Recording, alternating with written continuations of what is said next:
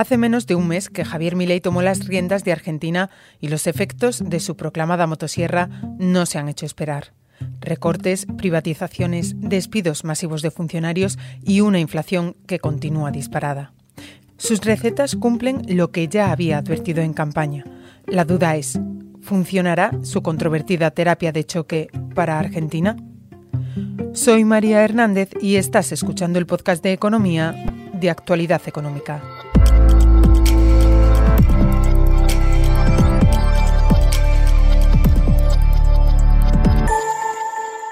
Las cuentas claras. Las cacerolas vuelven a sonar en las calles de Argentina. El país ha cambiado de presidente, pero la tensión económica permanece y las recetas de Javier Milei, el indescriptible político ultra que llegó hace menos de un mes al poder, han abierto un escenario inédito y desconocido en el país. Argentina es, desde hace años, un gigante sobrepasado por la inflación, el déficit y los problemas económicos.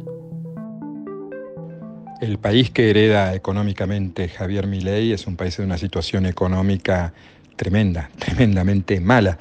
Para dar una pauta, en los meses de este verano austral, diciembre, enero, febrero, o pongamos enero, febrero, marzo, se espera una inflación sumada que va a superar el 100% en solo tres meses es un país con un índice de pobreza que está por encima del 45%, seguramente cuando se conozcan las nuevas mediciones del final del gobierno de Alberto Fernández, y es un país al que Milei quiere llevar al déficit cero en el final de este año que empieza, 2024, a partir de un déficit del 5% que tienen las cuentas públicas en este 2023, es decir, un esfuerzo de ajuste gigantesco.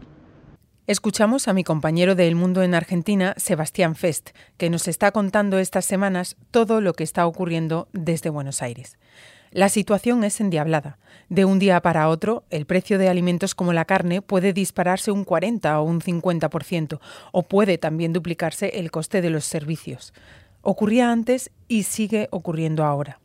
No es fácil para la población convivir en el día a día con una inestabilidad así y la especulación, mientras tanto, se abre paso. Los argentinos tienen muchísima experiencia en lidiar con la inflación. Básicamente, eh, las generaciones actuales, las jóvenes, las más maduras, han vivido prácticamente toda su vida con inflación, excepto unos 10 años entre 1991 y 2001 pero después, antes y después, la inflación siempre estuvo presente. Por lo tanto, hay mucha gimnasia con, la inflación. Básicamente se trata de comparar precios, se trata de ajustar compras, se trata de pasarse a segundas y terceras marcas, ah, se trata de dejar de hacer cosas que se hacían habitualmente o si se está en un sector medio acomodado o más alto, quemar esos pesos literalmente porque como no tienen capacidad de ahorro, por lo menos pueden servir para un viaje, para una buena cena, para pasarla bien en medio del tembladeral económico. Y en lo que tiene que ver con las clases más desfavorecidas, Argentina tiene un amplio nivel de, asistencia social ah, que, subsidia a mucha gente, a millones de personas que no tienen trabajo o que no tienen eh, un trabajo fijo que les permita subsistir. En ese sentido, la crisis actual se, se va muy especialmente con la clase media que no recibe subsidios y que ve como su salario pulverizado simplemente no le alcanza para completar el mes. Es de las primeras veces en la historia argentina que un trabajador con empleo registrado eh, puede caer en la pobreza porque será trabajador, tendrá empleo registrado, pero no le alcanza el sueldo para para comprar lo que se necesita para mantener un nivel mínimo de subsistencia. En el trasfondo del plan de Milley subyace el propósito de desregular la economía y reducir de forma drástica el tamaño del Estado en pro del sector privado. Milley quiere convertir a la Argentina en el país más liberal de América Latina y quizás del mundo. Él es un convencido de que el Estado es el problema, no la solución, y si por él fuera, aboliría el Estado. Ha dicho más de una vez que sabe que eso no es posible y que entonces aboga por un Estado mínimo. Un ejemplo puede ser el de la ley de alquileres, que está funcionando muy mal, la que existía ahora, se había retraído mucho la oferta de alquileres porque era muy desventajosa para los propietarios, pero ahora mi ley ha llevado las cosas al otro extremo con una especie de no ley de alquileres donde la negociación es totalmente libre y por momentos salvaje, lo que ha llevado a un incremento notable del valor de los alquileres y a la eh, preocupación de mucha gente por ah, no poder pagarlos y preguntarse dónde va a vivir en los próximos meses a partir de esta nueva configuración del mercado. Me interesa también saber cómo está viviendo la sociedad en Argentina estos cambios y le pregunto a Sebastián por ello. La sociedad argentina está hoy en un limbo, es decir, Milei lleva tres semanas como presidente y cabalga a lomos de ese 55,6% de los votos que obtuvo en un balotaje, ¿no? En lo que fue la primera vuelta, él obtuvo solo el 30%. Se puede decir que su núcleo duro es ese 30, no el 55. Pero Milei ha recibido el encargo de cambiar el país. Eh, la mayoría de los argentinos eh, que lo votó está convencido de que, o está convencida de que Argentina ha fracasado en todos sus intentos de dejar de ser el país eternamente en crisis económica y le han dado carta blanca al presidente para que intente algo totalmente diferente. Muchos en la sociedad son conscientes de que van a sufrir, están dispuestos a asumir ese sufrimiento, pero se abre la pregunta de una vez que se pase de la teoría a la práctica, cuánto se va a tolerar ese sufrimiento, es decir, ese 100% de inflación en tres meses, el final de los subsidios a las tarifas de gas, de energía eléctrica, de transporte, esta ley de alquileres que le mencionaba antes que da libertad absoluta, bueno, una serie de cosas que transforman radicalmente la vida diaria y que convierten la vida en muchísimo, pero muchísimo más cara que hasta ahora. Entre las muchas medidas a las que el nuevo Gobierno ha dado luz verde, se establece también el delito de cortar calles y se exige que quien quiera manifestarse en la vía pública lo notifique al Ministerio de Seguridad con 48 horas de anticipación. Se agravan igualmente las sanciones por resistencia a la autoridad y se amplían los supuestos de legítima defensa ante un delincuente. En Argentina, el peso y el poder de los sindicatos ha sido históricamente muy importante y me planteo, y le planteo a Sebastián, si estas medidas podrían influirles de alguna manera. Bueno, ley se quejó hace unos pocos días de que en 15 días le han hecho tres manifestaciones en contra, tres manifestaciones importantes. Hay ya una Mm, veda levantada para manifestarse en contra de mi ley. Y este es un aspecto muy importante porque dentro de, la gente que lo votó al nuevo presidente argentino hay un reclamo muy importante de que se retome lo que se llama aquí el control de la calle. Durante los años del kirchnerismo se instaló la idea de que el derecho principal era el de los manifestantes y eso incluía a cortar las vías de circulación, cortar las calles, el centro de Buenos Aires y de otras ciudades, se convertía en una trampa e impedía a muchísima gente ir a trabajar o cumplir con sus obligaciones, simplemente moverse en la ciudad, es decir, el derecho de libre tránsito, garantizado obviamente por la Constitución, eh, no se podía ejercer.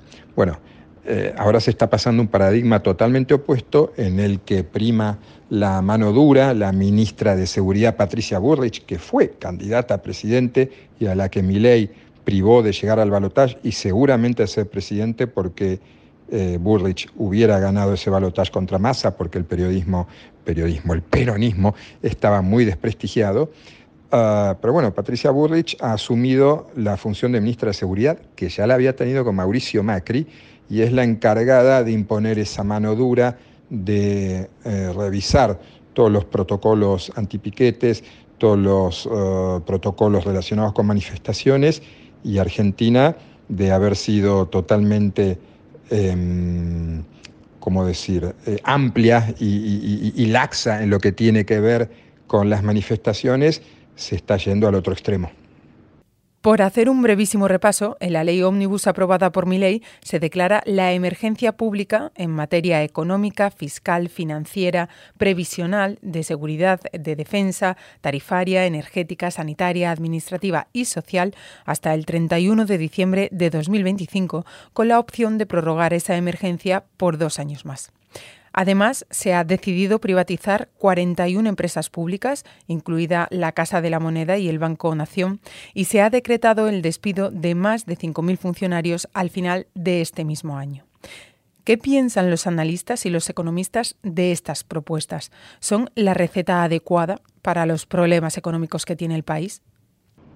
Los analistas locales lo que destacan es que estas eh, medidas, estos anuncios tienen un nivel de audacia inédito y que lo que mi ley pretende es la refundación de la Argentina. Son medidas de corte refundacional.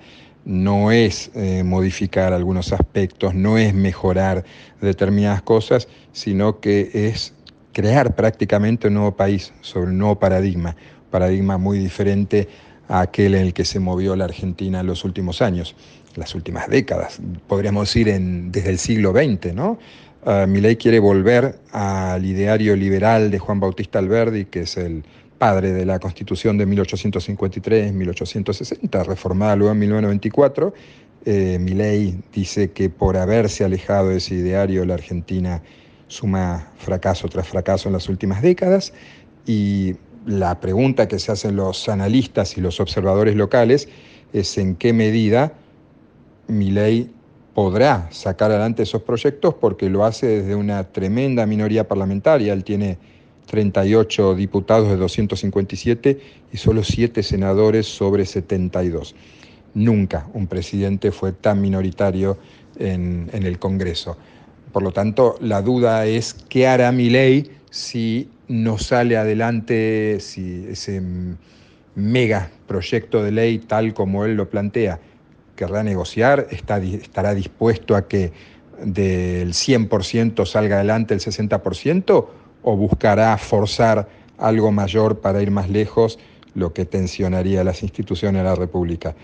Están todos los analistas a la expectativa porque mi ley es un fenómeno nuevo que por momentos resulta muy difícil de descifrar.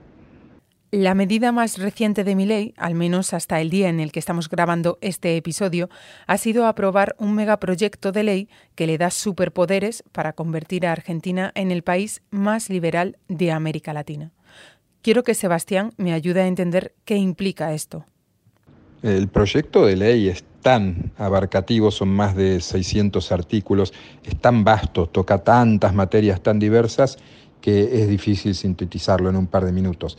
Pero para poner un ejemplo, eh, se cambia también eh, muchos aspectos del Código Civil, se cambia todo lo que tiene que ver con el divorcio. Para divorciarse no se va a necesitar más la intervención de un abogado y ni siquiera de un juez.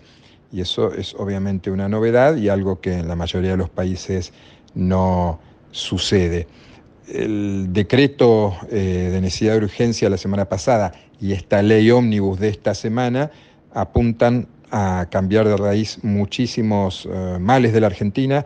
Hay un consenso en la clase política, eh, sobre todo en la oposición, no así en el peronismo, pero en los diversos grupos de la oposición hay un consenso de que tanto aquel decreto como este proyecto de ley incluyen cambios que son positivos y que son necesarios, pero también hay cierta alarma por la cantidad de cosas que se tocan. Hay alarma, por ejemplo, del mundo de la cultura, donde se cierra el Fondo Nacional de las Artes, el Instituto del Teatro, se desfinancia notablemente el Instituto de Cine eh, y Ciencias eh, y Artes Audiovisuales. Mm, pero claro, eso tiene que ver con el ideario de mi ley de que lo que puede hacer un privado no tiene por qué hacerlo el Estado. Y asombrosamente para la Argentina es un ideario que está llevando consecuentemente adelante. En uno de los últimos artículos de mi compañero en El Mundo, Sebastián dice que mi ley está jugando claramente a un todo o nada y que no hay antecedentes en los 40 años de democracia argentina de semejante destrato al Parlamento en los inicios de un gobierno. Mi última pregunta para él es si cree que hay un riesgo de deriva autoritaria en Argentina. Claro, la pregunta acerca de la posible deriva autoritaria de Javier Milei está en el aire, porque los cambios que propone son tan fuertes y su impronta es tan disruptiva que eh, es legítimo preguntarse si se está, por ejemplo, ante el Bukele del Sur. Pero por el momento no se puede decir eso. Primero porque uh, Milei ha presentado este megaproyecto de ley al Parlamento, donde tiene una clara minoría. Claramente tiene que negociar. Y es curioso eh, que, sabiendo que tiene que negociar, él haya planteado las cosas como las planteó. Por ejemplo, el día de su asunción, él no dio ningún discurso ante la Asamblea Legislativa, que es lo que han hecho todos los presidentes históricamente, y ni siquiera tuvo la gentileza de plantearle a los diputados y senadores eh, vean, voy a hablar ante el pueblo reunido desde las escalinatas del Congreso, acompáñenme. No, fue un locutor que les pidió a los legisladores que se quedaran sentados ahí mientras el presidente se iba a las escalinatas junto con los mandatarios presentes, entre ellos el rey Felipe VI. Eh, la mayoría de los legisladores se fue a sus oficinas, solo la Corte Suprema y el bloque de legisladores de la Libertad Avanza, el partido de Miley, se quedó en el recinto. Eso fue un primer desplante al poder legislativo. Esta semana también dijo que hay legisladores que ah, cobran por las leyes, que reciben coimas, que negocian leyes en función de pagos. Esa es una acusación muy seria para la que no mostró pruebas, pero llama la atención que la haga cuando está en una posición de necesidad negociadora. ¿Por qué lo hace? Lo hace porque su táctica ah, apunta a ser, a plantarse él, a plantearse él, a presentarse él como el único con legitimidad real y el elegido del pueblo para llevarlo en una nueva dirección. Mi ley es tremendamente místico y tiene también características de mesianismo. Por lo tanto, él va a decir que él es el legítimo, que él está haciendo lo que el pueblo pide y que si el Congreso se interpone, está uh, negándole sus deseos al pueblo. ¿Qué pasaría si eso se da, si el Congreso rechaza todo este proyecto y ley no puede llevar adelante eh, sus ideas? Bueno, pasarían dos cosas. Por un lado, va a llevar adelante buena parte de sus ideas porque el decreto de necesidad de urgencia está vigente y es muy transformador y segundo, si la ley no sale adelante, habrá que ver cómo reacciona mi ley. La hipótesis que se avecina o la hipótesis que, en la que coinciden la mayoría de los analistas es que habrá una negociación y que hay semanas, meses por delante hasta que esta ley salga adelante, seguramente con reformas y modificaciones respecto del proyecto original.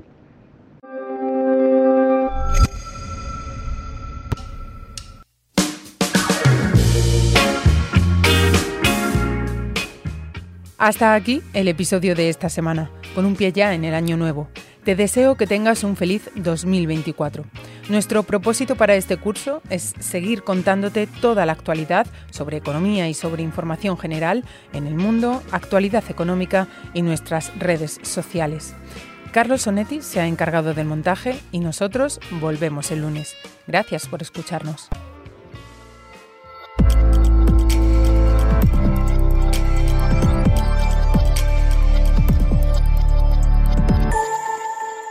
Las cuentas claras.